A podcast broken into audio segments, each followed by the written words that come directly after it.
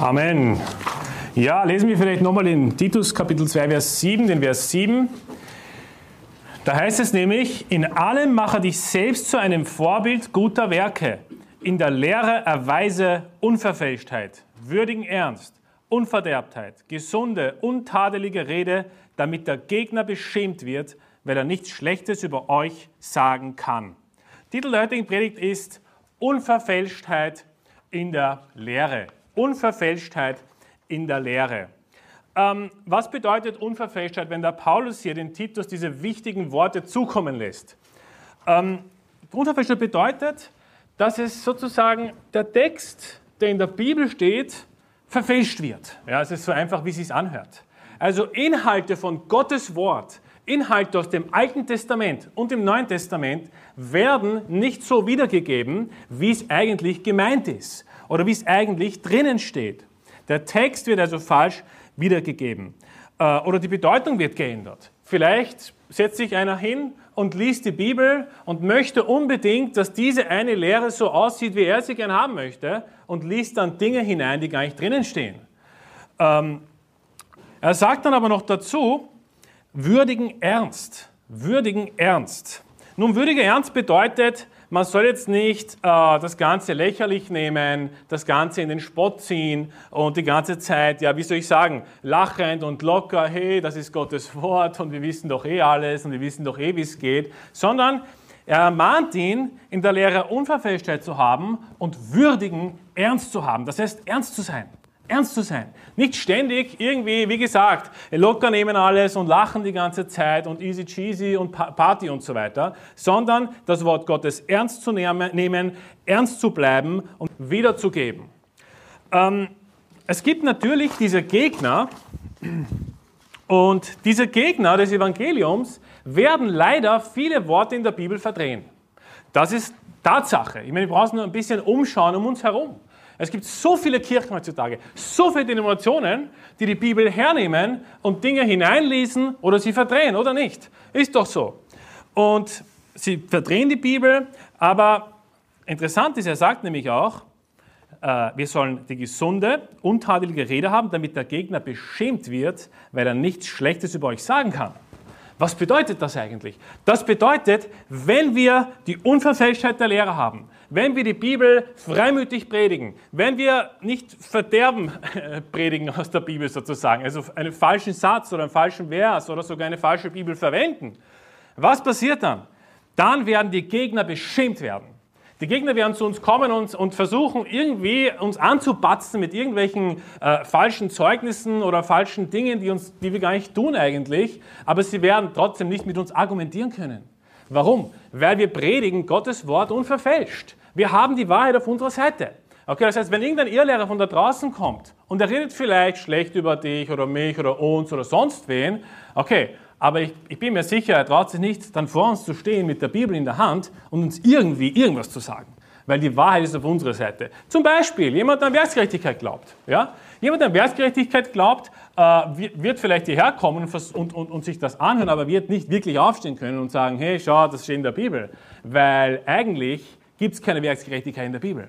Das ist eine, eine, also du kannst nicht in den Himmel kommen. Aber diese Leute, die das behaupten, werden versuchen, uns irgendwie anzupatzen, vielleicht irgendwelche Videos gegen uns zu machen. Aber im Endeffekt werden sie zum Schweigen gebracht durch Gottes Wort. Und ich möchte auf das nochmal eingehen. Also das, was Paulus hier von dem Titus verlangt, ist eigentlich was sehr Großes. Das ist nicht was Geringes. Unverfälschtheit der Lehre. Weil wenn es was Geringes wäre, dann würden doch die meisten Gemeinden heutzutage keine falschen Lehren verbreiten, oder? Das ist etwas sehr Wichtiges und eine wichtige Aufgabe, etwas Großes. Er sagt ihm in der Lehre erweise Unverfälschtheit. Und ich meine, die Beziehung zwischen Paulus und Titus ist auch eine sehr schöne Beziehung, finde ich. Ich meine, der Paulus nennt ihn Mitarbeiter nicht, und Genosse sozusagen. Er nennt ihn sogar ein echtes Kind im Glauben. Das ist eine wunderbare Beziehung auch. Und deswegen gibt er ihm auch diese wichtige Aufgabe, dass er eben die Bibel unverfälscht predigt. Und Hey, wir müssen uns die Frage stellen, möchte ich ein Mitarbeiter des Paulus sein, der auch gleichzeitig ein Mitarbeiter des Christus ist, oder möchte ich ein Mitarbeiter von irgendwelchen Wölfen da draußen sein, die die Bibel verfälschen? Nun, ich bin auf der Seite von Paulus lieber, ja, und äh, nicht auf die Seite von irgendwelchen Wölfen. Ich meine, es sollte unsere Gesinnung sein. Und also was ist eine Lehre, ist die Frage, nicht? Was ist eine Lehre? Ähm, eine Lehre ist, wie gesagt, eine Wahrheit oder ein Grundsatz aus dem Wort Gottes oder ein Inhalt, der in der Bibel steht und vermittelt wird. Okay? Also irgendwas, irgendein Inhalt oder irgendein Grundsatz, ja, der vermittelt wird in der Bibel. Und da haben wir natürlich mit 1189 Kapiteln in der Bibel sehr viele Lehren, ist klar. Die Bibel besteht aus 66 Büchern, sehr, sehr vielen Versen, sehr, sehr vielen Worten, sehr, sehr vielen Sätzen und sehr, sehr vielen Lehren. Und viele wissen das vielleicht nicht, aber die Bibel selbst eben besteht aus einer, sogar eine ganze Liste von, von, von Lehren, die sogar genannt wird teilweise in, in der Bibel selbst. Schlagen wir gemeinsam Hebräer Kapitel 6 auf. Hebräer Kapitel 6.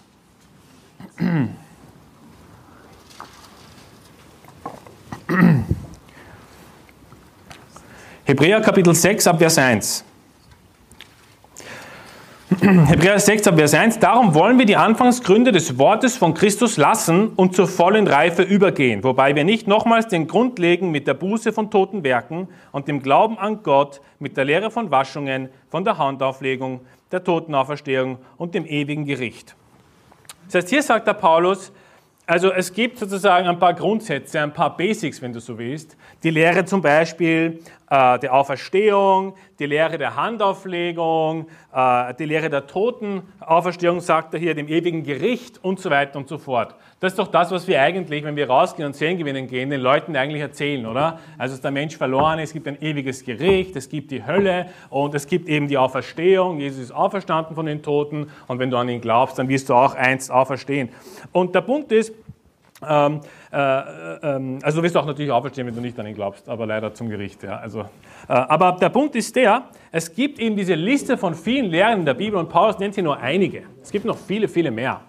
Ähm, und alle diese Grundsätze haben eben die Aufgabe, diese Lehren haben die Aufgabe, die Bibel unverfälscht zu predigen, die Bibel unverfälscht an den Hörer zu bringen, an Zuhörer zu bringen.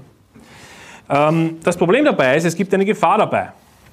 Nämlich, die Gefahr ist, wenn Menschen dann herkommen und sagen, ich habe zwar die Bibel, aber ich habe jetzt dann vielleicht noch das Buch Mormon.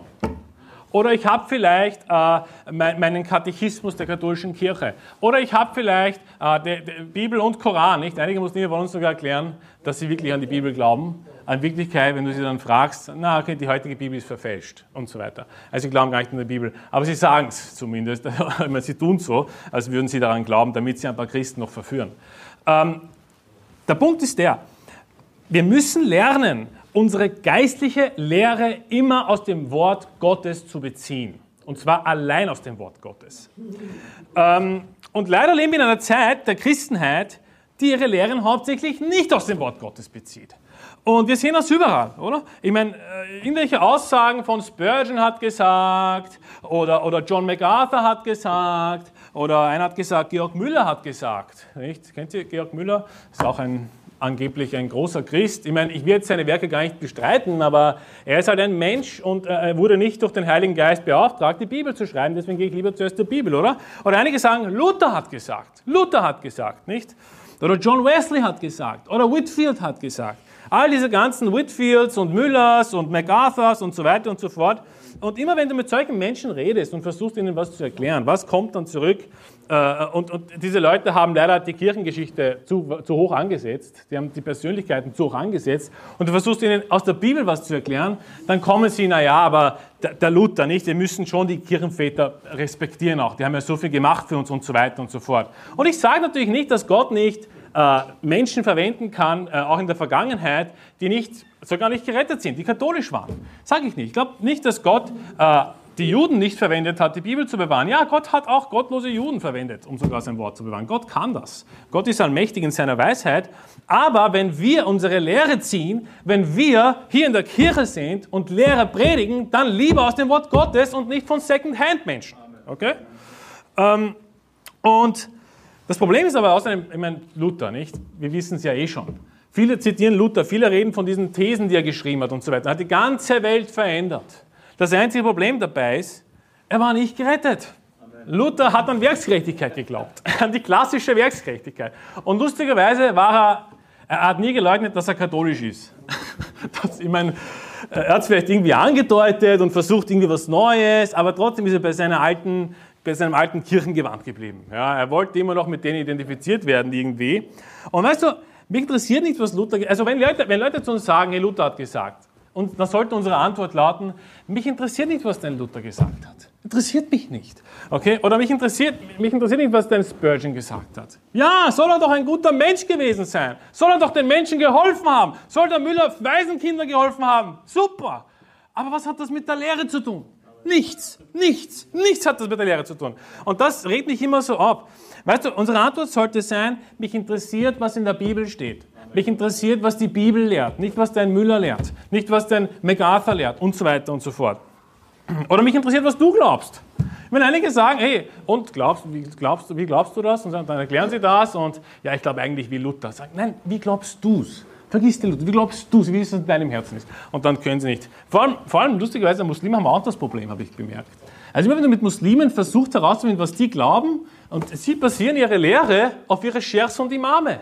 Also sie können, immer wenn sie im Bedrängnis sind, irgendwas zu erklären, sagen sie, ja, geh zum Imam, geh zum Sheikh. Also die haben dasselbe Problem leider, wie bei den Christen da draußen. Sie gehen immer zu diesen fremden Persönlichkeiten.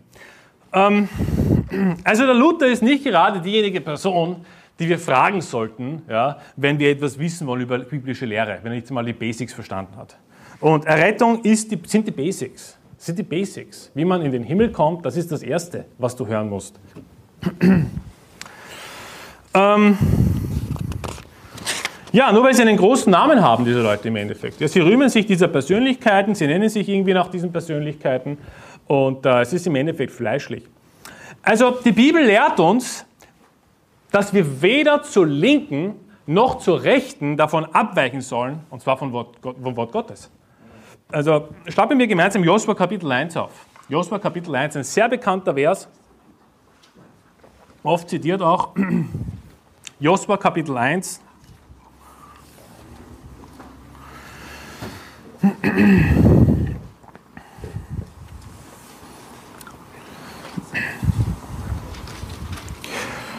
Da sagt er eben zum Josua, sei du nur stark und sehr mutig. Vers 7. Sei du nur stark und sehr mutig und achte darauf, dass du nach dem ganzen Gesetz handelst, das dir mein Knecht Mose befohlen hat. Weiche nicht davon ab, weder zur rechten noch zur linken, damit du weise handelst überall, wo du hingehst. Also das schaut für mich wie ein ganz klarer Befehl aus. Äh, wir sollen jetzt, wenn wir Gott nachfolgen wollen, wenn wir, wenn wir von mir aus, wenn du Moses nachfolgen willst im Alten Testament, der eigentlich mit Gott direkt geredet hat, dann solltest du weder zur Linken noch zur Rechten davon abweichen, was im Gesetz steht.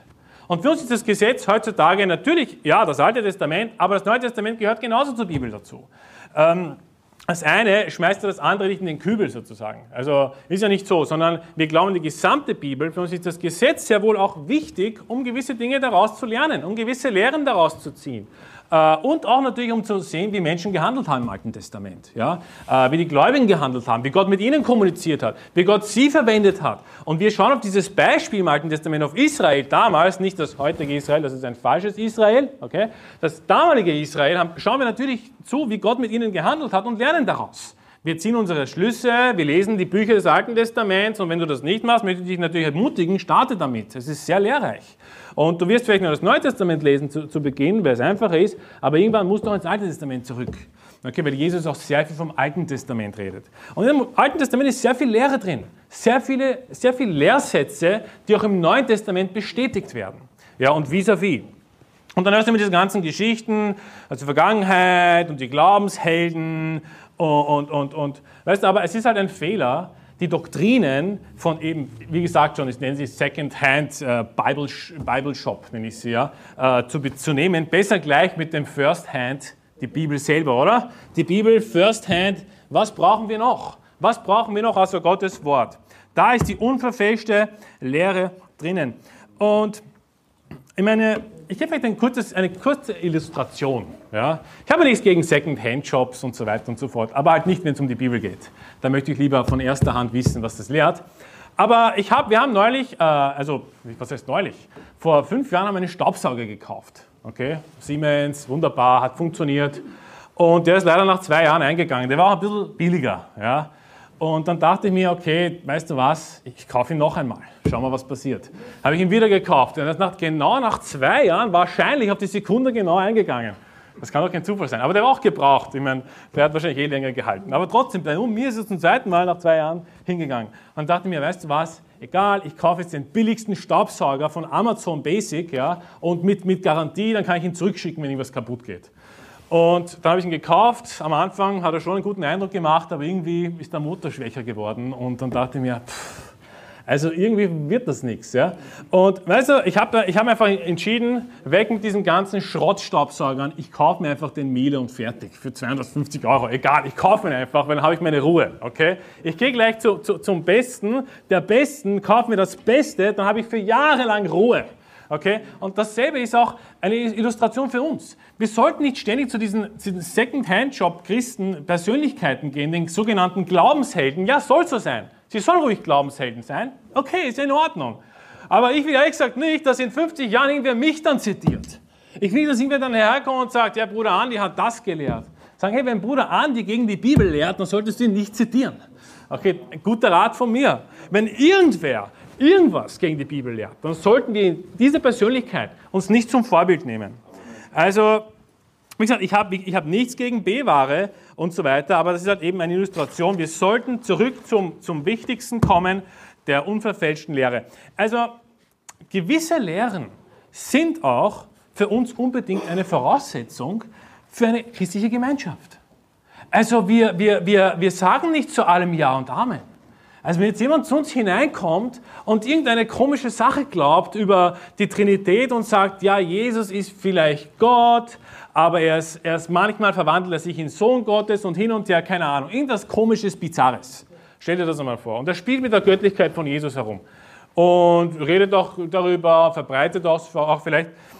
Hey, das ist, ich meine, es gibt Voraussetzungen für christliche Gemeinschaft. Wir können nicht in allem Hand in Hand gehen. Das geht nicht. Okay? Und es ist falsch mit Menschen, die die Gottheit Jesu ablehnen, Zeit zu verbringen. Es ist falsch mit diesen Menschen, zum Beispiel, die an Heilsverlierbarkeit glauben, ja, äh, auch Zeit zu verbringen und, und Gemeinschaft zu haben. Ähm, natürlich kann man sie erreichen, man kann ihnen die Wahrheit zeigen, man kann ihnen aus der Bibel äh, diverse zeigen, aber hey, wenn die sich entschieden haben und sagen, hey, wir glauben nicht, dass Jesus Gott ist, naja, dann äh, bist du am falschen Ort und Platz, glaube ich. Weil es gibt nichts Eindeutigeres in der Bibel. Ich meine, im Anfang war das Wort, das Wort war bei Gott und das Wort war Gott. Punkt, Ende der Diskussion. Es gibt noch hundert andere Verse, wo es drinsteht, ein bisschen anders. Also es gibt gewisse Voraussetzungen und äh, gewisse Lehren sind eine Voraussetzung eben für die Gemeinschaft. Und wir müssen aufpassen, dass die Lehre nicht eben verfälscht wird, weil eben sehr viele Wölfe auch in Schafspelz manchmal hineinkommen und verderbenswerte Irrlehren hineinbringen. Okay? Und zum Beispiel eben ist eine große eine große Sache für den Johannes im Johannesbrief die Lehre des Christus, die sogenannte Lehre des Christus. Das ist ein, wenn du so willst, wenn du, wenn du nicht an die Lehre des Christus glaubst, bist du hier nicht wirklich willkommen. So, was ist die Lehre des Christus? Schlag mit mir gemeinsam 2. Johannes Kapitel 1 auf. 2. Johannes Kapitel 1. Viele glauben, wir machen mit allem und was. Nein, ja, wir sind offen für Menschen, wir sind offen für demütige Menschen, die lernen möchten und so weiter, aber wir gehen nicht mit allem Hand in Hand. 2. Johannes 1, 9.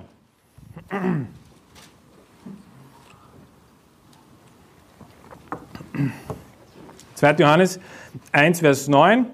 Da sagt er, jeder, der abweicht und nicht in der Lehre des Christus bleibt, der hat Gott nicht. Wer in der Lehre des Christus bleibt, der hat den Vater und den Sohn. Wenn jemand zu euch kommt und diese Lehre nicht bringt, den nehmt nicht auf ins Haus und grüßt ihn nicht, denn wer ihn grüßt, macht sich seiner bösen Werke teilhaftig. Das heißt, hier macht der Johannes ganz klar, die Lehre des Christus ist klarerweise eine Voraussetzung, um Gemeinschaft zu haben. Ich meine, es geht nicht Missverständ also um missverständlicher, er sagt sogar, grüßt sie nicht, grüßt sie nicht. Ähm, weil wenn wir sie grüßen, machen wir uns seiner bösen Werke teilhaftig. Okay? Ähm, und hier geht es nicht um irgendeine Lehre, die nebensächlich ist. Hier geht es nicht um vielleicht, okay, vielleicht will eine Frau ein Kopftuch tragen. Ja, okay, ist deine Sache, ist deine persönliche Ansicht. Wir predigen natürlich, was die Bibel sagt. Das kann man vielleicht schlucken. Oder vielleicht will, eine, will, ein, will ein Mann, äh, keine Ahnung, äh, äh, ja, äh, mir fällt jetzt gerade nichts ein, äh, vielleicht meint er, dass er immer äh, die Lieder verpassen muss, um in den Gottesdienst zu kommen. Okay, du bist zumindest im Gottesdienst, okay, solange du das nicht äh, alle anderen ansteckst, äh, die Lieder auszulassen, weil sie dir nicht gefallen, äh, da, dann okay. Aber hier geht es um was sehr Essentielles. Und zwar, was ist diese Lehre des Christus? Er geht nämlich darauf ein, im Vers 7, zwei Verse davor, da sagt er nämlich, denn viele Verführer sind in die Welt hineingekommen, die nicht bekennen, dass Jesus Christus im Fleisch gekommen ist. Das ist der Verführer und der Antichrist. Das heißt, wir reden hier nicht von Kleinigkeiten. Wir reden hier von Antichristen. Wir reden hier von Menschen, die offenkundig von der Bibel gehört haben, die wissen, dass in der Bibel steht, hey, Jesus ist gekommen, er ist der Messias, okay, wir wissen, viele bezeugen von seinen Wundern und so weiter und so fort, aber diese verleugnen ihn, die sagen, er ist nicht der Messias, er ist nicht der Retter der Welt. Und weißt du, ein Beispiel für solche Personengruppen sind Juden. Okay, ich meine, natürlich, äh, es ist jetzt, also Kriegssituation jetzt in, in, in Israel ist natürlich nie was Schönes, ja, ich, ich beschönige das überhaupt nicht, aber das Problem ist, ähm, das Judentum ist leider eine falsche Religion. Ja, das ist nun mal die Wahrheit. Und hey, wenn dein Onkel zum Judentum konvertiert, okay, offenkundig und jüdischer Gelehrter wird und dann zu dir nach Hause kommt und sagt, hey, ich predige allen, dass Jesus nicht im Fleisch gekommen ist. Er ist nicht der Messias, sondern er ist der Sohn einer Hure, sondern er ist der Sohn des Panderas, ja, und Maria hat mit dem Josef geschlafen in Unzucht und so weiter und so fort. Weißt du was? Diesen Onkel lasse ich nicht in mein Haus und ich grüße ihn auch nicht. Okay? Weil er hat sich entschieden dazu. Er hat sich entschieden zu sagen, weißt du was, ich weiß, die Bibel sagt, Jesus ist im Fleisch gekommen. Ich weiß, viele bezeugen seine Wunder. Ich weiß, äh, auch außerchristliche Quellen bezeugen, dass er gestorben ist. Aber weißt du was? Ich komme jetzt daher, obwohl es Jesaja 53 gibt, Jesaja 9 gibt, Genesis, es steht auch schon überall. Überall steht von Jesus drinnen. Und ich entscheide mich jetzt, ein jüdischer Rabbiner zu werden und Jesus nicht als Messias anzuerkennen. Und die Menschen so zu lernen. Weißt du was? Solche Menschen haben sich entschieden. Du kannst mit solchen Menschen keine Gemeinschaft haben. Weil was machst du dann? Du lässt diesenjenigen zu dir nach Hause. Okay, weißt du, wenn du diese Person gar nicht kennst, dann kannst du das auch nicht wissen. Okay, passt, wir müssen gastfreundlich sein, aber sobald du es herausgefunden hast, sobald du ihm von der Bibel erklärt hast, hey, schau, Jesus der Messias, er ist für dich gestorben und so weiter, und dann kommt heraus, dieser Typ ist eigentlich ein jüdischer Rabbiner meine, meistens erkennt man sie eh, nicht? Mit dem Bart und mit diesen Locken. Ich weiß noch nicht, was die machen, die Locken. Ich habe mir das immer schon gefragt. Muss nochmal im Talmud nachschauen, oder? Okay, nein. Äh, dann, dann sollten wir keine Gemeinschaft haben. Wir sollten sie nicht einmal grüßen. Und ich rede nicht nur, ich rede nicht nur von muslimischen Gelehrten, ah, von jüdischen Gelehrten. Das habe ich eh schon gesagt. Ich rede auch von muslimischen Imamen. Die sind genauso verrückt. Die, die kommen genauso daher und sagen, naja, wir glauben an einen Messias, und der heißt aber erstens einmal nicht Jesus, der heißt Isa. Okay, das heißt, sie ändern zunächst einmal den Namen. Was tun sie damit? Sie verleugnen, dass der biblische Jesus der Messias ist, dass er im Fleisch gekommen ist. Und dann sagen sie, nein, nein, er wurde nicht gekreuzigt und er, wurde, er, ist nicht, er ist nicht gestorben, sondern Gott hat ihn einfach in den Himmel genommen. Okay? Und verleugnen damit direkt, klar und deutlich, dass Jesus ins Fleisch gekommen ist, dass er gestorben ist, dass er auferstanden ist. Und hey, wenn du es probieren willst, ich meine, ich habe es probiert. Du kannst mit Imamen und Sheikhs, die schon so tief drinnen sind, kannst du nicht mehr reden. Es funktioniert nicht. Und lustigerweise, diese Imame, die kommen nicht zu dir nach Hause, die laden dich zu ihrer Moschee ein. Okay? Sie, sie wollen dich dort hineinbringen, in, diese, diese, diesen Ort, nicht mit diesen ganzen äh, falschen äh, äh, äh, Versen aus dem Koran und so weiter und so fort, diesen ganzen Götzendienst, wenn du so willst, äh, und wollen dich dann dort dem Islam überführen. Das heißt, wenn du dich bekehren willst als Muslim, musst du in eine Moschee gehen, lustigerweise. Okay? Das haben wir am Rande, Rande gesagt. Also, wir müssen aufpassen, wenn jemand nicht die Lehre des Christus bringt, dann nehmen wir ihn nicht auf. Und wie gesagt, hier geht es nicht um Kleinigkeiten. Also wenn jemand zu, uns in die Gemeinde kommt und er sagt, weißt du was, Jesus ist ein erschaffener Engel namens Michael. Das ist so. Und dann, okay, dann denke ich mir, okay, schau, zeig dir das noch einmal, vielleicht hast du was übersehen, vielleicht bist du einfach hm, irregeleitet durch deine Zeugen Jehovas in deiner Kindheit, vielleicht haben sie dich irgendwie indoktriniert, zeigst es ihnen aus der Bibel, sagen, nein, nein, Jesus ist Michael, ich werde es immer bekennen, ich werde es immer bezeugen und Jesus ist auch nicht auferstanden, er ist nur ein Geistgeschöpf, ja, wie sie so sagen. Und sagen, okay, aber tut mal, ich meine, hey, ähm, wir haben dir das, wir haben es dir gezeigt. Du hast Jesus äh, ganz klar und deutlich äh, abgelehnt. Ja, du willst nichts mit ihm zu tun haben, mit dem Jesus, wie wir glauben. Was, was machst du hier eigentlich? Wieso kommst du dann überhaupt daher?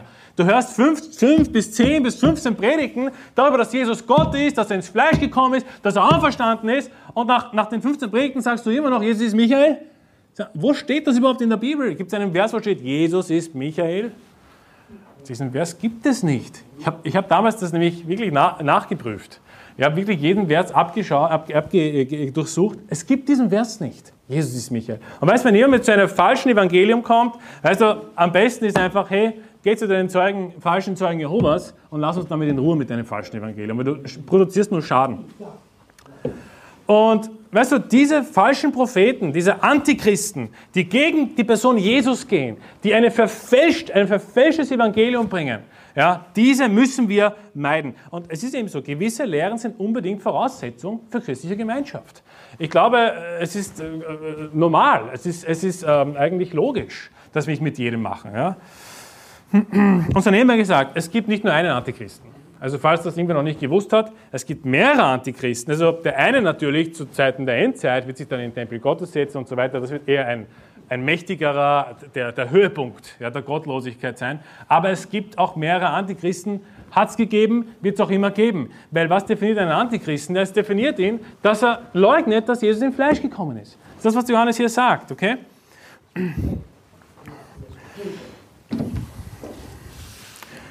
Er hat den 1. Johannes Kapitel 2 aufgeschlagen. Springt mal zu Vers 18. Vers 18. Da steht es noch einmal. Kinder, es ist die letzte Stunde und wie ihr gehört habt, dass der Antichrist kommt, so sind jetzt viele Antichristen aufgetreten. Daran erkennen wir, dass es die letzte Stunde ist. Sie sind nicht von uns ausgegangen, aber sie waren Entschuldigung, äh, sie sind von uns ausgegangen, aber sie waren nicht von uns, denn wenn sie von uns gewesen wären, so wären sie bei uns geblieben. Aber es sollte offenbar werden, dass sie alle nicht von uns sind.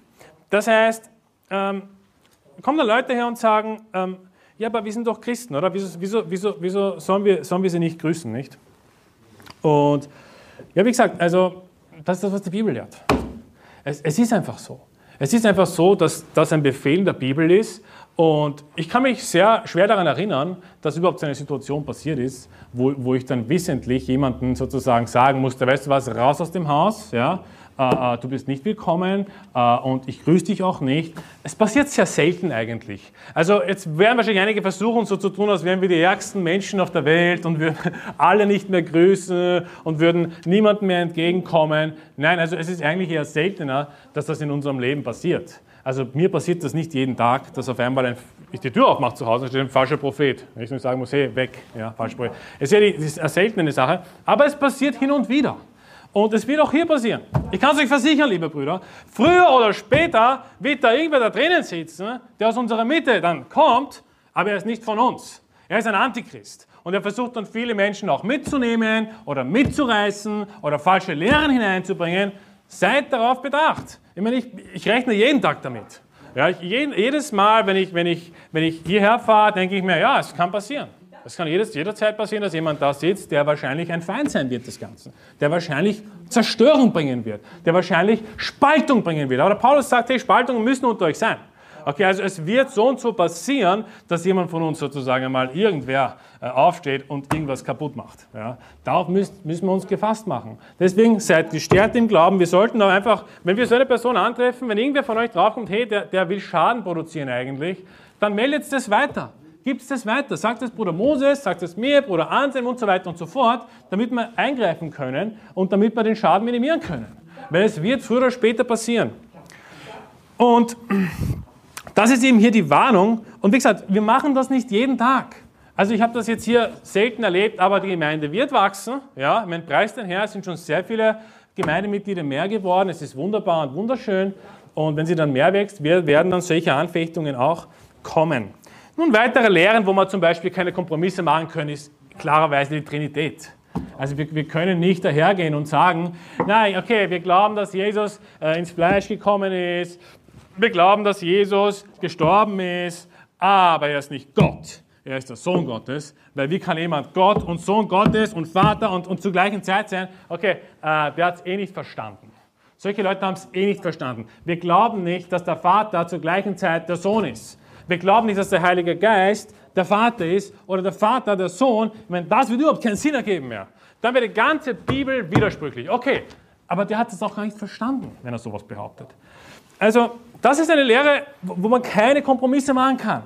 Wenn jemand leugnet, dass Jesus der Sohn ist, aber trotzdem Gott der Sohn ist und trotzdem allmächtig ist und trotzdem der Richter der Welt ist, dann ist es der falsche Ort und Platz, glaube ich. Weil das sind so die Basics, das ist was Einfaches. Und natürlich sagt nicht, dass wenn jemand unkundig ist, muss man es ihm erklären, ist eh klar. Aber wenn jemand nach einem Jahr draufkommt, hey, weißt du, du hast es mir schon hundertmal erklärt, aber irgendwie, ich glaube es immer noch nicht. Sag, was machst du dann hier? Wieso glaubst du überhaupt an irgendwas von der Bibel? Wieso bist du beim Gottesdienst die ganze Zeit? Was machst du da? Jeden Sonntag für Sonntag, du hörst biblische Lehre, du hörst unverfälschte Lehre und es passiert nichts bei dir, das kann ja gar nicht sein.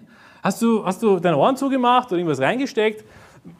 Keine Ahnung. Also keine Kompromisse mit der Trinität, keine Kompromisse mit der Heilssicherheit. Da müssen wir einfach Abstriche machen. Und was wir noch machen müssen, ist, wir müssen gottlose Wölfe meiden. Äh, starten wir gemeinsam in Römer Kapitel 16 auf. Römer Kapitel 16.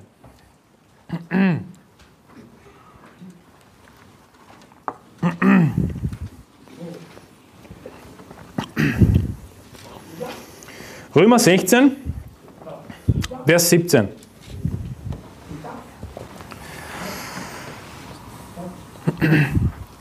Da sagt die Bibel nämlich, ich ermahne euch aber, ihr Brüder, gebt Acht auf die, welche Trennungen und Ärgernisse bewirken im Widerspruch zu der Lehre, die ihr gelernt habt, und meidet sie. Also hier wieder der Befehl ganz klar von Paulus, also keine Gnade, keine Gnade. Hey, wenn, wenn jemand daherkommt und meint, er möchte Spaltungen verursachen oder Probleme schaffen mit Absicht, das ist aus Vorsatz, eine Sünde mit Vorsatz, keine Gnade. Weißt du, dann bist du am falschen Ort. Du wirst auf Widerschauen gemacht werden, wenn du so bist. Ja, ich habe es ein bisschen übersetzt, auf, auf höflich. Ähm, meidet sie, die zur Widerspruch der Lehre sind. Also, ähm, möchte aber als nächstes, damit schon ein paar Basics eben auch erfahren haben, ich meine, natürlich ist es wichtig, dass wir eine unverfälschte Lehre haben. Es ist wichtig, dass wir würdigen Ernst haben. Es ist wichtig, dass wir mit falschen Christen mit Wölfen im Schafspelz nichts zu tun haben wollen und mit Antichristen schon gar nicht, ja, ähm, ist die Frage, okay, ähm, wer kann lehren? Wer kann lehren? Wer kann die unverfälschte Lehre überhaupt bringen? Wer darf die unverfälschte Lehre überhaupt bringen? Und ähm, also, ihr seid im Römerbrief, geht einfach vier Kapitel zurück auf Römer 12. Römer 12. Das ist nämlich auch ein sehr wichtiges Thema, wenn wir eben über die unverfälschte Lehre reden. Ähm, wer predigt diese unverfälschte Lehre? Wessen Aufgabe ist es? Wer macht das? Wer kann es machen? Okay? Römer 12, Vers 6. Römer 12, Vers 6. Hier steht, wir haben aber verschiedene Gnadengaben gemäß der uns verliehenen Gnade. Wenn wir Weissagung haben, so sei sie in Übereinstimmung mit dem Glauben. Wenn wir einen Dienst haben, so geschehe er im Dienen. Wer lehrt, diene in der Lehre. Wer ermahnt, diene in der Ermahnung. Wer gibt, gebe in Einfalt. Wer vorsteht, tue es mit Eifer. Wer Barmherzigkeit übt, mit Freudigkeit. Das heißt, der Paulus beschreibt hier die Gnadengaben, die kommen auch in 1. Korinther Kapitel 12 nochmal vor. Äh, mehr, dort stehen dann ein bisschen mehr Details. Aber hier habe ich auch eine sehr gute Liste eigentlich. Und das sind die Gnadengaben. Also äh, von vornherein einmal, nicht jeder wird Lehrer sein. Nicht jeder wird jetzt sozusagen ähm, die unverfälschte Lehre predigen, äh, von der Kanzel zum Beispiel. Okay? Äh, in dieser Formation, wie sie jetzt hier ist. Und hey, es ist auch voll in Ordnung, weil Gott hat verschiedene Gnadengaben gegeben. Der eine, der eine ist vielleicht gut im Lehren, der andere ist vielleicht besser in, in der Ausübung von Barmherzigkeit. Er hat ein so schönes, gutes Gespür für andere Menschen, dass er einfach ja, ihnen barmherzig entgegenkommt das ihnen freundlich entgegenkommt. Der ist einfach stärker in dieser Sache vielleicht. Oder andere äh, haben vielleicht einen Vorsteherdienst. Vorsteher bedeutet nichts anderes als Leiter, Pastor oder Ältester. Die sind halt gut in, in dieser Sache. Nicht? Ähm, und jeder hat seinen eigenen Dienst. Oder Weissagung. Nicht? Weissagung zum Beispiel, äh, wenn, wenn sich jemand sehr, sehr, sehr leicht tut, äh, weiß zu sagen, das bedeutet auch, äh, Sehen zu gewinnen. Ja? Es gibt Menschen, die tun sich sehr, sehr leicht damit. Es gibt Menschen, die brauchen Monate oder Jahre dazu, bis sie das einmal, bis sie mal das erste Wort rausbringen. Okay? Ähm, aber trotzdem, wir lesen auch in anderen Versen, dass eigentlich jeder so, so viel Gnadengabe erbitten soll zumindest, dass er das Evangelium predigt. Das ist ein Dienst, lesen wir in der Bibel, der für alle Menschen gilt. Nicht? Der Jesus redet zu allen seinen Jüngern, geht in alle Welt und verkündigt das Evangelium, lehrt alle Völker nicht. Das heißt, das trifft natürlich alle Menschen, aber in gewisser Hinsicht wird nicht jeder Diakon. Nicht jeder wird Pastor, nicht jeder wird Lehrer von mir, Bibellehrer oder sonst etwas oder Prediger und so weiter und so fort. Aber Gott hat eben einige seiner Kinder auch befähigt, Lehrer zu sein. Okay? Und das ist nichts Verwerfliches. Und deswegen möchte ich einen jeden von euch ermutigen. Wenn einer von euch weiß, hey, mir brennt da was im Herzen. Hey, ich möchte eigentlich, ich, ich, ich fühle mich dazu berufen, Gottes Wort in die Hand zu nehmen und zu erklären. Okay? Das ist zum Beispiel bei mir sehr lang gewesen, in meiner Jugend auch, aber leider hatte ich damals, war ich noch nicht gerettet, aber ich, ich habe immer schon dieses Brennen dafür gehabt, dass ich eben, ja, ich will, ich will den Leuten Dinge erklären. Ich will den Leuten, ich will, dass sie das Wort Gottes verstehen, nicht? Hey, wenn du dieses Brennen im Herzen hast, oder vielleicht hast du es noch gar nicht, Du kannst ja dafür beten, vielleicht entfacht es dann einfach, vielleicht hast du trotzdem diese Gnadengabe irgendwie, ja, und dann, hey, dann möchte ich dich ermutigen, das aktiv zu verbessern und nicht zu verbergen. Weißt du, es gibt heutzutage zu viele Gemeinden und auch legitime Gemeinden, wo leider ähm, sehr viele Menschen nichts tun. Die kommen dort am Sonntag hin, die hören die Predigt, das ist immer dieselbe Predigt, nur mit drei anderen Wörtern vielleicht vertauscht. Das ist immer, aber die Wörter Gnade, Liebe und Hoffnung kommen immer vor, lustigerweise. Das sind nicht schlechte Wörter, ich mag diese Wörter, aber es gibt auch andere Wörter, oder? Ich meine, sehr viele andere Wörter, äh, immens viele. Und weißt du, die gehen dorthin, die, die haben eine, ja, eine schöne Zeit dort, nicht? sind ihre Freunde, ihre Brüder im Herrn und dann gehen sie nach Hause und, und, und, und schauen sich die Welt an und sagen, die Welt ist verloren und wir können nichts mehr tun und so weiter. Und dann denke ich mir, hey, Gott hat, den, hat seinen Kindern Gnadengabe gegeben. Ein jeder von uns ist brauchbar und nützlich. Okay? Äh, jemand ist vielleicht, wenn du so willst, als Leib vorgestellt, 1. Korinther 12, ich paraphrasiere jetzt, einer ist die Hand, der andere ist das Auge, das, ein anderer ist, ein anderer ist der Fuß. Weißt du, es sind mehrere Teile im Leib. Hey, wenn ich meine Hand verlieren würde, ich habe einmal davon geträumt, das war ein schrecklicher Traum. Und, äh, und da ist mir das Wort der Vers eingefallen, wenn eine, Frau, wenn eine Frau einem Mann sozusagen an seine Schamkraft so ihre Hand abgehackt werden. Und dann, boah, wie schrecklich muss das sein, wenn man seine Hand verliert. Also, aber es ist trotzdem auch äh, in der Bibel lustigerweise. Ähm, aber wir machen es natürlich nicht so wie die Muslime. Die Muslime sind extrem. Sie sagen, wenn du stehst, soll die Hand abgehackt werden. Ja? Also ganz schlimm. Aber stell dir vor, du bist Muslim, das Schlimmste, was dir passieren kann eigentlich auf der Welt. Und du lebst dann ja, dahin als Muslim, gehst dann äh, äh in die Moschee und machst deine Allah-Gebete und so weiter. Und, dann leider ja, hat es dich einmal erwischt, du hast mal was mitgenommen und ein, irgendein Sheikh hat dich gesehen. Und der schickt dich dann irgendwie nach Saudi-Arabien und sagt, hey, du musst doch jetzt bestraft werden, nicht? Und du weißt schon, was auf dich zukommt. Meine Hand werde ich verlieren. Und dann verlierst du diese Hand und dann bist du für, also für immer ein Krüppel, wenn du so willst. Also jetzt nicht hundertprozentig natürlich, aber du verlierst deine Hand. Hey, du, du, wirst, du wirst weinen wahrscheinlich. Du wirst dir denken, das ist schrecklich, ich kann nicht und so weiter. Aber hey, wie ist es dann im Leib Gottes? Wenn jemand sich weigert, einen Dienst zu übernehmen, wenn jemand sich weigert, die Gabe, die er hat, die ihm der Herr ins Herz gelegt hat, ja, und wo es auch schon klar ist, zu verwenden, um ihm zu dienen, das ist schrecklich für den Leib des Christus. Das ist, äh, es tut weh. Ja? Es tut weh, wenn zum Beispiel Bruder so und so nicht erscheint zum Gottesdienst. Es tut weh im Herzen, wenn zum Beispiel äh, Schwester so und so in Sünde geraten ist. Es tut weh, wenn dies oder das passiert, weil wir sind doch alle ein Leib des Christus und wir wollen alle unsere Gaben verwenden. Und eine speziell jetzt da ist eben die Gabe des Lehrens. Und ich möchte dich nochmal ermutigen, wenn, wenn du diese Gabe hast, ja, dann schneid sie nicht ab.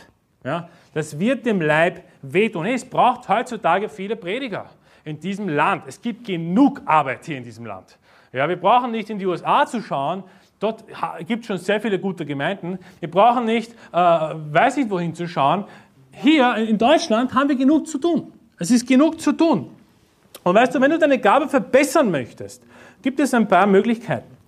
Und zwar, Möglichkeit Nummer eins ist, geh mit uns evangelisieren. Geh mit uns Seel gewinnen. Weil ähm, dort wirst du auf jeden Fall lernen, wie du ein, in einer Art und Weise zumindest Lehrer sein kannst. Okay? Schreib die Verse auf, die du brauchst, ja, und fang an, die Menschen da draußen das Evangelium zu lehren. Das ist der Befehl. Geht in alle Völker, Entschuldigung, geht äh, in alle Welt, äh, der Schlachter ist, geht in alle Völker und lehret alle Jünger äh, und, und, und tauft auf den Namen und lehrt sie alles halten, was ich geboten habe und so weiter. Nicht? Ähm, Das heißt, Lehren ist eine Aufgabe, die eigentlich jeder hat.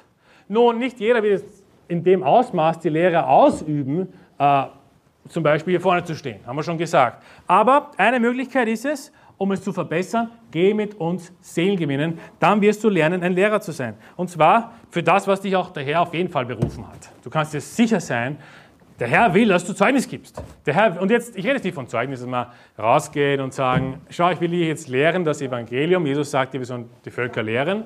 Und jetzt gehe ich mit, nicht mit der Bibel, sondern mit meinem selber geschriebenen Zettel, mit meinem Glaubenszeugnis, nicht? Sagen, eines Tages bin ich aufgestanden und ja, ich habe, ja, drauf, bin ich draufgekommen, ich habe so viel Sünde gemacht und dies und das und, ja, und, und, dann ist der erschienen und er hat mir was gesagt, dann bin ich zur U-Bahn gefahren, habe ein Zeichen gesehen und, und, und, dann war noch einer da und der hat mir das auch erklärt, dann war ich in einer Kirche, die Pfingstkirche war eine falsche Kirche und ich habe so viel erlebt mit Gott. Auf einmal hatte ich Krämpfe sozusagen und so hatte den Heiligen Geist gespürt, oh, ich bin gläubig, nicht? Okay. Das hat so ein bisschen pfingstlerisch daher gelabert, sage ich einmal. Ja. Ähm, nein, wir wollen keine Glaubenszeugnisse jetzt da lehren, zunächst einmal. Wir wollen einmal das Evangelium lehren, nicht? Wir sollen das Evangelium predigen und nicht meine eigenen persönlichen Glaubenszeugnisse. Natürlich hat das auch seinen Raum. Hey, wenn jemand zum Beispiel zu mir zum Essen eingeladen ist, kommt zu Gesprächen, hey, wie wurdest du gläubig, wie wurdest du gläubig und dann, ja, dann redet man einfach drüber, okay? Aber wenn wir Sehen gewinnen gehen, sollte man vielleicht nicht seine eigenen, äh, wie soll ich sagen, seine eigenen Erfahrungen gleich hineinschmeißen. Also ich habe damit sehr schlechte Erfahrungen gemacht, muss ich sagen. Ja, habe das auch probiert, aber irgendwie hat das nie wirklich funktioniert. Ähm, also erste Möglichkeit, geh mit uns Seelen gewinnen. Zweite Möglichkeit, für alles interessiert, einen Schritt weiter zu gehen, also wenn du wirklich dieses Klopfen hast, ja, dieses Hey, hey, ich will eigentlich Gottes Wort predigen, dann ähm, wäre es vielleicht angebracht, dass du dich für die Preaching Class anmeldest. Und Preaching Class ist einfach ähm, ja, eine Möglichkeit, wo, wo jeder Mann, der möchte, zehn Minuten hat, äh, eine Predigt vorzubereiten und zu üben, Predigen zu üben. Und dann wird sich schon mit der Zeit herauskristallisieren, okay, also der, der haut sich in die Sache rein, der haut sich rein ins Zeugs, der will das und, und er kann gut lehren, er kann gut predigen und so weiter und so fort. Also das wäre vielleicht einmal ein Kandidat für die Zukunft. Und da kannst du ein bisschen dich verbessern. Und hey, wenn du, wenn du eben viel Eifer hast, wenn du noch mehr Eifer hast und sagst, okay, Preaching Class, mache ich schon Preaching Class, Bruder Andi, was kann ich noch machen? Was kann ich noch machen? Äh, wie wäre es damit, dass du vielleicht in deinem Wohnzimmer ein paar Sessel besorgst und sie vor dir hinstellst und dann predigst du einfach vor leeren Sesseln. Wie wäre es damit? Und du nimmst sie vielleicht auch dabei auf. Jetzt nicht, damit du dich selbst verherrlichst, natürlich. Das ist nicht das Ziel. Wir wollen jetzt nicht die ganze Zeit vor leeren Sessel predigen und uns dann rühmen, hey, siehst du Sessel, wie gut ich predige? Und schaust dir das in der Kamera dann an und nachher, nein, nein. Sondern nicht zur Selbstverherrlichung, sondern zur Übung. Du kannst dann deine Fähigkeiten verbessern. Du kannst sehen, oh, habe ich das wirklich gesagt? Oh, habe ich jetzt wirklich das so gelehrt? Eigentlich hätte ich das nicht so sagen dürfen. Und dann kannst du das fürs nächste Mal nochmal vorbereiten, vielleicht nochmal dazu schreiben, hey, mach das nicht, okay? Weil wenn du zum Beispiel merkst, du sagst ein Wort zu oft, oder du machst eine Sache zu oft ja, und das fällt halt dir nicht direkt auf. Ja, aber den Zuhörern fällt es vielleicht auf. Wahrscheinlich tue ich gerade 100.000 Dinge, die euch wahrscheinlich gerade auffallen. Sagt was bitte nachher dann, ja, dann kann ich es verbessern. Aber so kannst du auch, wenn du, wenn du diesen Eifer hast. Ich meine, als ich, als ich gehört habe, ja, dass Bruder Anselm von Leon Sessel predigt, ich meine, das war für mich eine riesengroße Ermutigung. Das ist für mich eine riesengroße äh, Motivation. Ich dachte mir, hey, hey, wenn er, er predigt vor Lernt, natürlich wird zu uns hineingestreamt, aber er ist sich nicht schade dafür, dass er einfach dadurch auch weiterkommt in, in, in seine Gabe sozusagen. Und weißt du, wir sollten uns nicht so schade sein. Halte Predigten vor leeren oder von mir aus, weißt du was? Hey, wenn du die Sessel zu leer sind, stell ein paar Puppen auf. Ja, vielleicht Puppen aus deiner Kindheit oder Pferde oder meine, ich kann dir ein paar geben, ich habe zu Hause noch so einen riesengroßen Teddybär, ich weiß nicht, wo ich ihn hin tun soll. Ja. Ich dachte eigentlich, er wird vorgestern weggeschmissen, aber dann äh, wurde er, hat meine Freundin wieder zusammengenäht und jetzt ist er wieder auf dem Klavier, so auf der Seite drauf. Da ich mir, wo, wohin damit? Ja? Wenn du Puppen brauchst, wenn du so große Teddybärli brauchst für deine Predigten zum Üben, melde dich bei mir. Das meine ich jetzt wirklich ernst. Ja? Und mach es so oft du kannst, und nimm dich dabei auf und, und, bewerte dich selbst. Mach einfach selbst Feedback oder weißt du was? Schick's einfach einem Glaubensbruder. Sag, hey, weißt du was, ich wollte einfach Predigen üben, kannst du mir sagen, was deine Meinung ist? Sollte, wie, wie, kann ich das verbessern? Wie kann ich das, äh, äh, dieses Problem beheben und so weiter? Arbeite an deinen Schwächen. Also, liebe Brüder, es braucht, wie gesagt, heutzutage mehr geistige Leiter in diesem Land. Es braucht sie einfach. Und die Situation, ist momentan erschreckend. Ich meine, meine Frau und ich ja, waren bis vor kurzem in einer Kirche, in einer evangelikalen, wo der Pastor schon gerettet ist, muss man auch dazu sagen. Ja. Preis den Herrn für das. Äh, wo man den geistlichen Lehrer sozusagen ersetzt hat durch einen Kinofilm. Und ich habe nicht damit gerechnet, aber wir, wir haben es noch nie erlebt. Also wir sind sozusagen in die Predigt hineingegangen. Ja, also zuerst waren diese Lieder, okay, sind halt andere Lieder, die wir singen. Äh, aber das haben wir noch verkraftet. Wir sind dort gesessen und auf einmal steht der Prediger auf. Wir dachten, jetzt geht's los. Jetzt geht's los mit der Predigt. Und ihr wart da im Pforzheim, Bruder Moser, eine wunderbare Predigt gehabt. Wir waren dort drüben und haben äh, gewartet, dass was kommt. Und auf einmal sagt der Prediger, wir schauen jetzt The Chosen.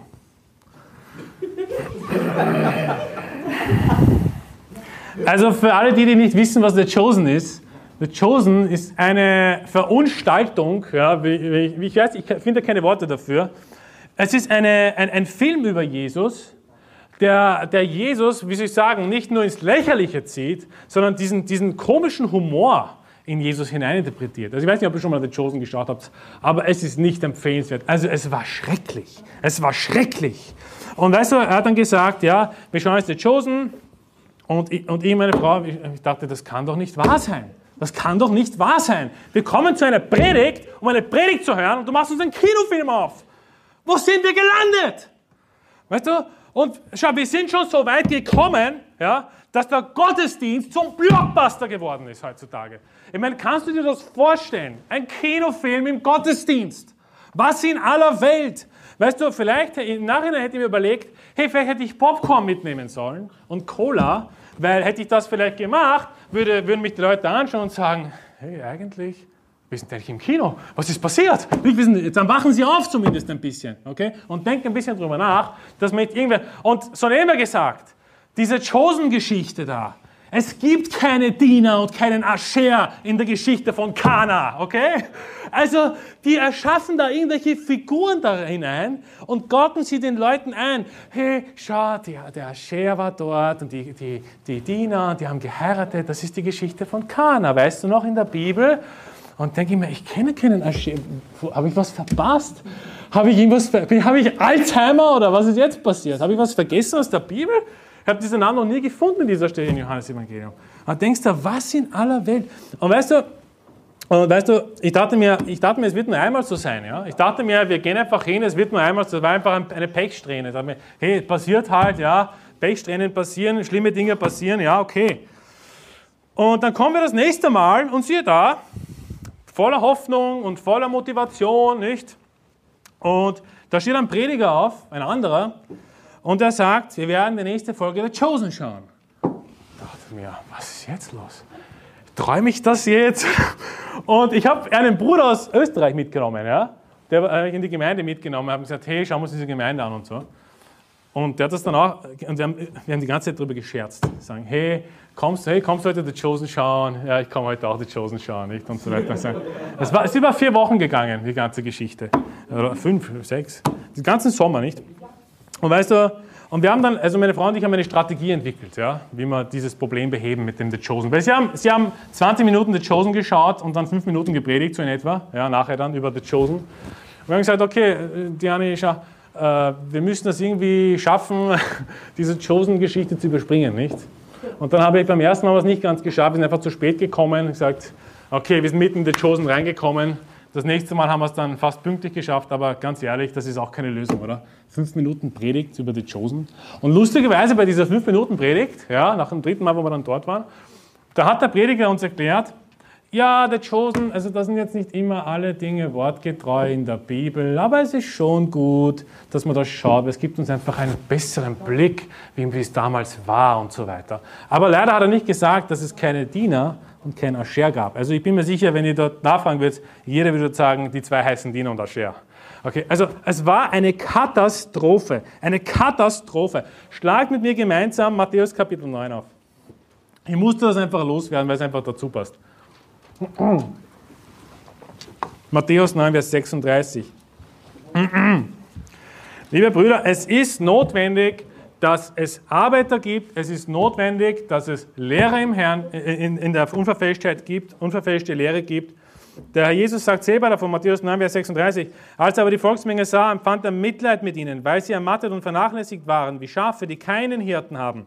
Da sprach er zu seinen Jüngern, die Ernte ist groß, aber es sind weniger Arbeiter. Darum bittet den Herrn der Ernte, dass er Arbeiter in seine Ernte aussende. Und natürlich sind auch mit Arbeitern ist natürlich auch gemeint, diejenigen, die Seelen gewinnen gehen, aber auch, es geht hier um die Hirten auch. Also es gibt einen Hirtendienst auch. Es sind die Schafe ohne Hirte, wie Schafe ohne Hirte. Weißt du, es sind so viele Schafe heutzutage in Gemeinden, die leider einen sehr schlechten Hirten haben. Die leider einen Hirten haben, der ihnen nicht alles erklärt. Die leider einen Hirten haben, der ihnen Kinofilme zeigt und so weiter und so fort. Und weißt du, das ist ein großes Problem in diesem Land. Deswegen möchte ich ja jeden ermutigen, hey, wenn du diese Gabe hast, versuch sie zu verbessern. Versuch, versuch auch im demütigen Geist das Ganze zu machen und nicht dich zu erheben oder so und zu denken, hey, jetzt bin ich da der Beste, weil ich zu Hause alleine übe und ich kann schon so gut reden und so weiter. Nein, nein. Also wir kommen jetzt nämlich auf die Probleme äh, des Lehrens auch zu sprechen. Und zwar sagen wir, du hast den Willen und die Gabe, Lehrer zu sein. Das ist aber noch bei weitem nicht alles, was du mitbringen musst. Nämlich, es gibt eine Gefahr für Lehrer, eine große Gefahr für Lehrer.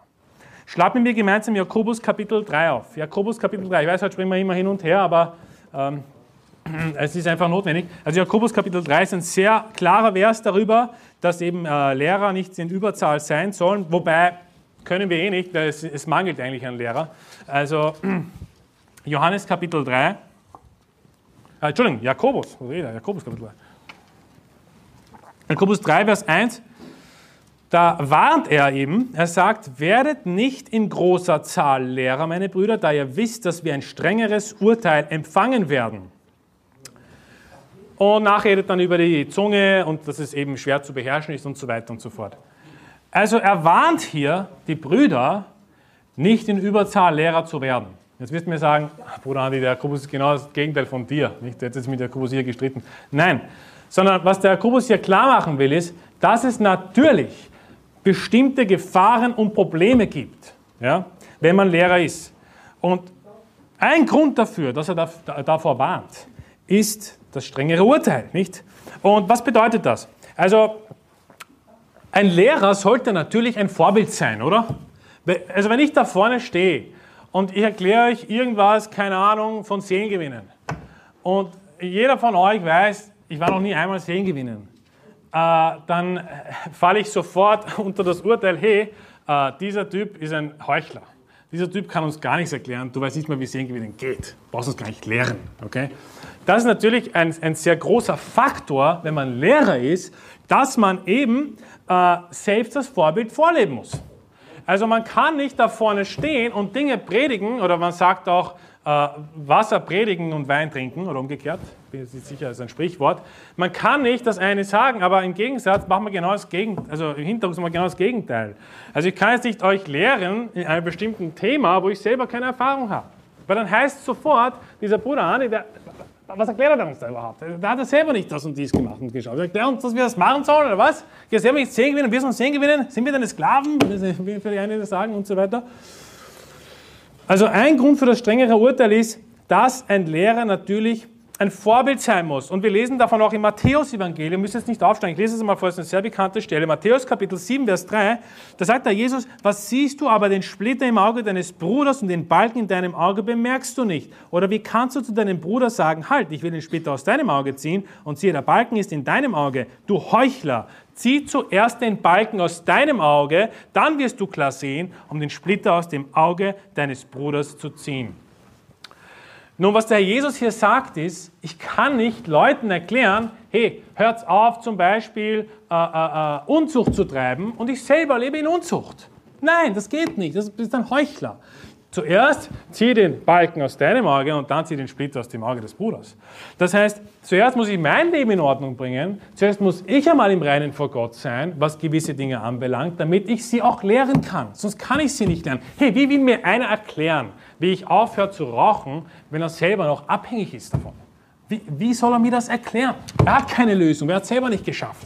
Er kann mir noch so viele Bücher zeigen und noch so viele Zeugnisse zeigen über seinem Studium. Interessiert mich nicht. Hey, wenn du das nicht vorlebst, wenn du das nicht zeigst, dass du, dass es wirklich überwunden hast und kannst, dann brauchst du mir das nicht zu erklären. Und das ist eben ein großer Grund, wieso eben auch viele wahrscheinlich nicht Lehrer werden. Okay? Und auch die Warnung gilt, hey, wenn du Probleme hast in bestimmten Gebieten, die du lehren musst oder sollst oder willst, ja, dann solltest du vielleicht schweigen. Schweigen. Schweigen ist angebracht. Und Schweigen ist keine Sünde. Also jeder Mensch hat wahrscheinlich Bereiche, wo er schwächelt. Oder? Kann ja sein. Und weißt du, wenn ich gerade in einem Bereich schwäche, dann werde ich wahrscheinlich nicht zu den Leuten gehen und sagen, ja, schau, ich erkläre dir jetzt ganz genau, wie dieser Bereich steht. Weil in diesem Moment, wo du das machst, wird dich dein Gewissen selber überführen. Eigentlich betrüge ich mich gerade selber an, ich kann es eigentlich nicht erklären, ich kann es selber noch nicht. Ja? Okay? Das heißt, wichtig ist, bevor du etwas lehrst, musst du ein Vorbild sein. Du musst ein Vorbild in dieser Lehre auch sein. Das ist der erste Grund. Der zweite Grund für das strengere Urteil ist, und das schlagen wir jetzt gemeinsam auf im 1. Könige 12, 1. Könige 12.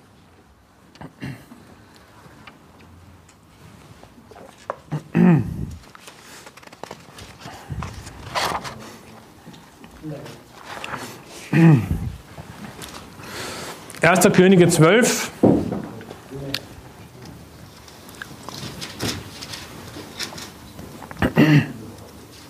1. Könige 12, Vers 26.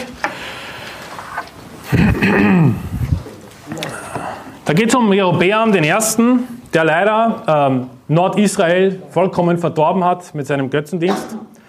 Jerobeam aber dachte in seinem Herzen, also ab Vers 26 lesen wir, Jerobeam aber dachte in seinem Herzen, das Königreich wird nun wieder dem Haus David zufallen. Wenn dieses Volk hinaufziehen wird, um im Haus des Herrn in Jerusalem Opfer darzubringen, so wird sich das Herz dieses Volkes wieder zu ihrem Herrn wenden, zu Rehabeam, dem König von Juda. Ja, sie werden mich töten und sie wieder Rehabeam, dem König von Juda, zuwenden.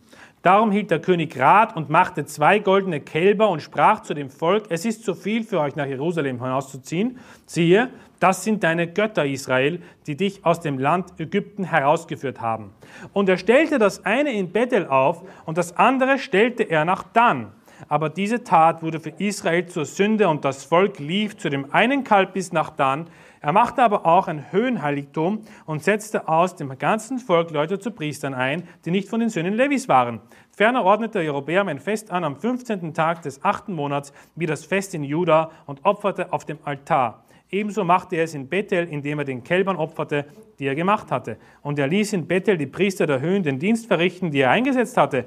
Und er opferte auf dem Altar, den er in Bethel gemacht hatte, am 15. Tag des achten Monats, des Monats, den er aus seinem eigenen Herzen erdacht hatte. Und er veranstaltete den Kindern Israels ein Fest und opferte auf dem Altar und räucherte.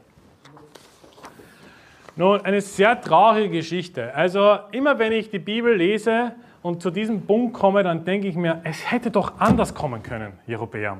Du hättest einfach nur dem, dem, dem, äh, dem Propheten äh, Achia, glaube ich heißt er, glauben müssen, oder Achim, glauben müssen, dass, dass Gott dich erhält, dass Gott dich trotzdem beschützt und stärkt, auch wenn du jetzt getrennt bist von Juda, dass du trotzdem die Feste feiern sollst in Juda und so weiter. Dann denke ich mir immer, wenn ich diese Stelle lese, ah, wie tut's weh im Herzen. Wieso ist er nur diesen falschen Weg gegangen, hat irgendwelche Kälber aufgestellt und sie dann hat anbeten lassen. Aber nicht nur das, er hat sich auch eigene Feiertage ausgedacht, steht hier, nicht? Er hat aus seinem eigenen Herzen Dinge erdichtet, nicht? Und Festtage gehalten und irgendwelche Priester eingesetzt, nicht vom Geschlecht Levi. Und, weißt du, und das ist auch gleichzeitig das Problem, weil ein Lehrer hat Einfluss auf Menschen. Ein Lehrer hat Einfluss, ob es bewusst ist oder nicht. Also Vielleicht steht mal jemand bei der Preaching Class ja, und predigt eine Predigt oder vielleicht hältst du eine Predigt vor einer Klasse von Studenten oder sonst etwas über das Evangelium. Hey, du hast dort einen riesen Einfluss. Und die Jünger schauen zum Lehrer auf. Jesus sagt, der Jünger ist, ist, wenn er vollendet ist, wie sein Meister. Nicht? Also die Jünger schauen zum Lehrer als Beispiel sozusagen. Sie nehmen das, was er sagt, auf. Nicht, wenn sie sehr demütig sind, noch schneller, noch schwammiger, wenn du so willst, so wie kleine Kinder nehmen alles wie, wie ein Schwamm auf. Und weißt du, sie werden das dann umsetzen, was du sagst vielleicht. Ja, und hoffentlich. Also wenn du Gutes lehrst, hoffentlich natürlich, wenn du Schlechtes lehrst, hoffentlich wachen sie dann auf und gehen woanders hin. Aber weißt du, das, was ein Lehrer seinen Jüngern erzählt, oder, oder seinen, seinen Schülern, oder du kannst sagen seinen Zuhörern, oder du kannst sagen äh, äh, äh den Gemeindemitgliedern oder sonst was, ja, das wird aufgenommen und als Wahrheit gesehen. Und zwar von einem Großteil. Es sind ja die wenigen, die sozusagen selbstständig dann nachdenken und, und nochmal überlegen. Und deswegen müssen wir geübt sein, im Nachdenken, Zuhören, zu prüfen, alles, was wir hören, dass wir sie prüfen. Und alles prüfe, das Gute behaltet, sagt der Paulus. Das heißt, aber die meisten sind halt nicht so. Die meisten Menschen, die hören etwas, wenn sie in einer Gemeinschaft sind und nehmen das als bare Münze weder nach links noch nach rechts. Das muss richtig sein. Und weißt du was? Ich sage nicht, dass es schlecht ist, wenn man einen Pastor hat wie wir und wir hören seine Predigten und wir gehen mit dem, was er sagt. Aber weißt du, wir müssen natürlich, das ersetzt nicht das Bibellesen. Das ersetzt nicht, dass wir selber prüfen. Das ersetzt nicht, dass wir selber die Bibel aufschlagen, wenn unser Pastor zum Beispiel oder ein Lehrer aus der Gemeinde etwas vorliest und sagen, ja, das steht wirklich da. Das muss so sein. Okay? Du musst diese Aufgabe trotzdem selber tun. Und das ist eben dieses große Gericht, was auf dich zukommt. Wenn du da vorne stehst und du bist ein bisschen in einer verfälschten Lehre drinnen, du hast vielleicht ein schiefes Bild von gewissen Dingen und du lehrst das aber von der Kanzel, dann werden viele das wahrscheinlich aufnehmen und in die Irre gehen. Und deswegen kommen auch die ganzen Zuhörer von den anderen Kirchen nicht mehr raus. Die sind dort einverleibt. Ja, die gehen dort jeden Sonntag hin. Die haben dort ihre Freunde, ihre Genossen. Sie sitzen dort, sie hören das, sie nehmen das für bare Münze. Nicht? Irgendjemand sagt, ob das nicht Zufall ist, ist eine Hasssekte. Sagen, das ist eine Hasssekte. Das muss eine Hasssekte sein. Ah, Pastor hat es gesagt. Nicht? Sie nehmen das alle auf und so weiter. Und das kriegst du halt schwer wieder raus.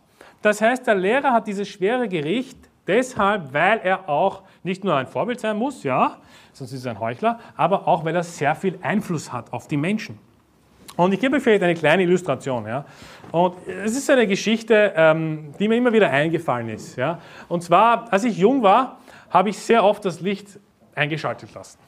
Ja, ich habe es nicht abgedreht, das Licht. Also, wenn ich vom Badezimmer rausgegangen bin, habe ich es aufgelassen. Immer war mal wurscht, ja, egal, nicht. du gehst einfach raus, du machst das, du bist als Jugendlicher 13, 14 mit den ganzen Hormonen und so weiter. Du hast andere Dinge im Kopf als das Licht. Und, und meine Mutter und mein Vater haben immer gesagt, mach das Licht zu. Mach das Licht zu. Mach das Licht. Jedes Mal, jeden Tag, immer wieder, okay? Und weißt du, ich habe es trotzdem nicht gemacht und so weiter und so fort. Aber heutzutage, weißt du, was aus mir geworden ist? Ein Lichtabdrehfanatiker.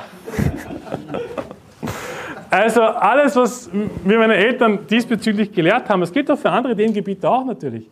Aber jedes Mal, wenn ich ein Licht offen sehe, denke ich mir, wer hat dieses Licht offen gelassen? Wieso? Es ist Geldverschwendung. Und dann, okay, warst du das? Warst du das?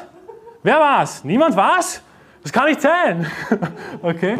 Und da muss ich ständig Richter spielen und herauszufinden, wer das Licht offen lassen, aufgedreht hat lassen. Das kann doch nicht sein. Aber weißt du, was uns das zeigt, ist eigentlich, dass die Dinge, die wir hören von unserer Mutter oder von unserem Vater oder von anderen, äh, von anderen äh, Leitern und, und, und Leuten, die Einfluss haben äh, äh, im Gemeindeleben, hey, das bleibt irgendwo da drinnen gespeichert und man nimmt es als Wahrheit, auch wenn man es vielleicht nicht gleich tut, es ist drinnen und man ist einfach so gepolt.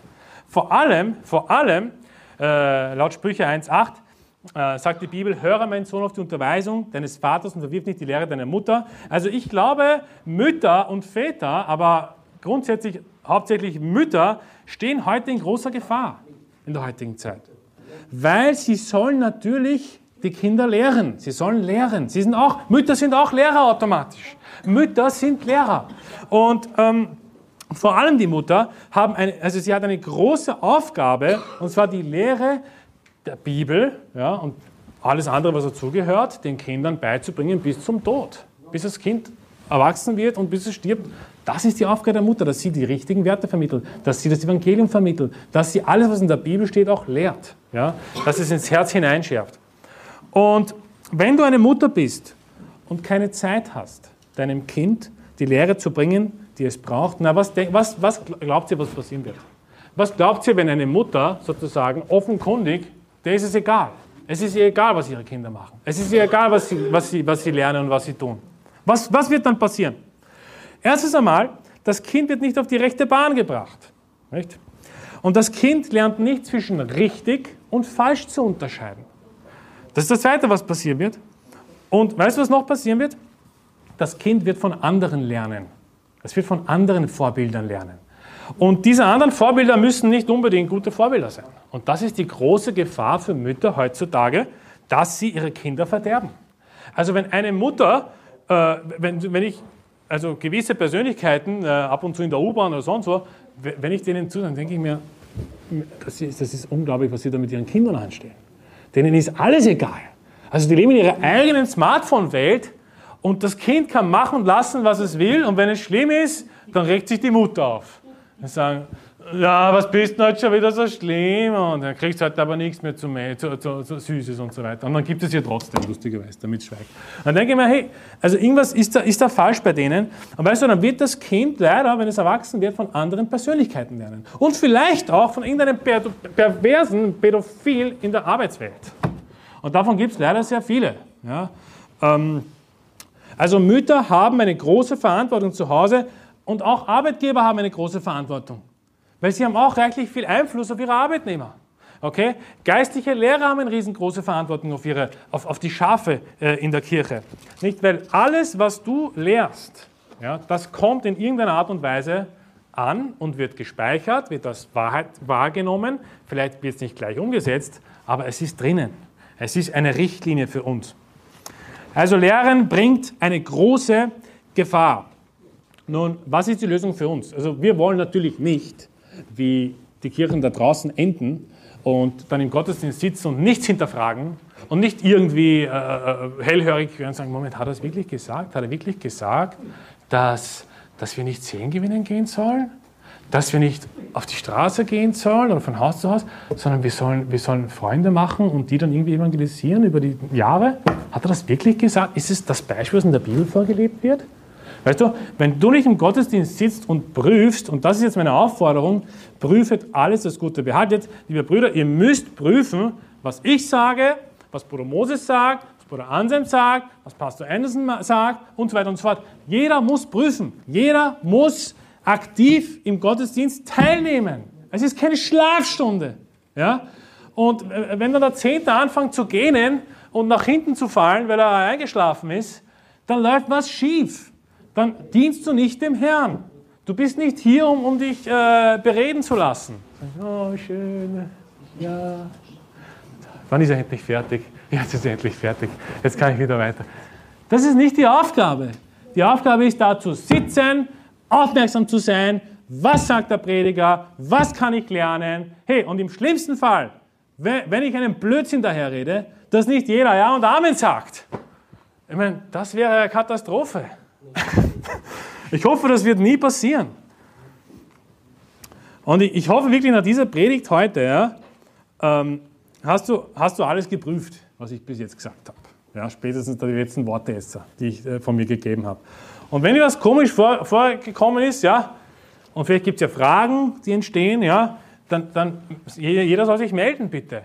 Also ich bin jetzt nicht der Oberchecker, der hier vorne steht, wie der Reifenchecker in Wien, nicht, der die Reifen wechselt. Nein, ich bin kein Oberchecker, der alles besser weiß und der Beste ist, sondern jeder Mensch macht Fehler. Und weißt du was? Es ist eine Gefahr für Lehrer, es ist eine Gefahr, dass man vielleicht in Verfälschtheit hineingeratet, Dinge vielleicht falsch sieht aus der Bibel. Und weißt du was? Dann, dann ist es eure Aufgabe aufzustehen und zu sagen, Moment mal, hey, äh, ich, ich kenne das eigentlich anders. Bruder Andi, wie ist das gemeint? Wie hast du das gemeint? Oder Bruder Moses, wie ist das zu verstehen? Wieso hast du das gesagt? Und so weiter und so fort. Und weißt du, diese, diese Gesinnung lege ich euch ins Herz, prüft alles, das Gute behaltet. Lass uns gemeinsam noch beten zum Schluss. Vater, ich danke dir, Herr, für deine Warnungen im Wort und äh, ja, dass wir immer aufpassen, wenn es, wenn es um dein Wort geht, Herr, und äh, ja, dass wir nicht äh, damit herumspielen, Herr, sondern ohne Kompromisse versuchen, ähm, ja, dich äh, in, ins Zentrum zu stellen, Herr. Ähm, ich bete, Herr, dass du die unverfälschte Lehre über unsere Lippen kommen lässt und dass du uns hilft, auch ähm, ja, zu prüfen und auch uns selbst zu prüfen.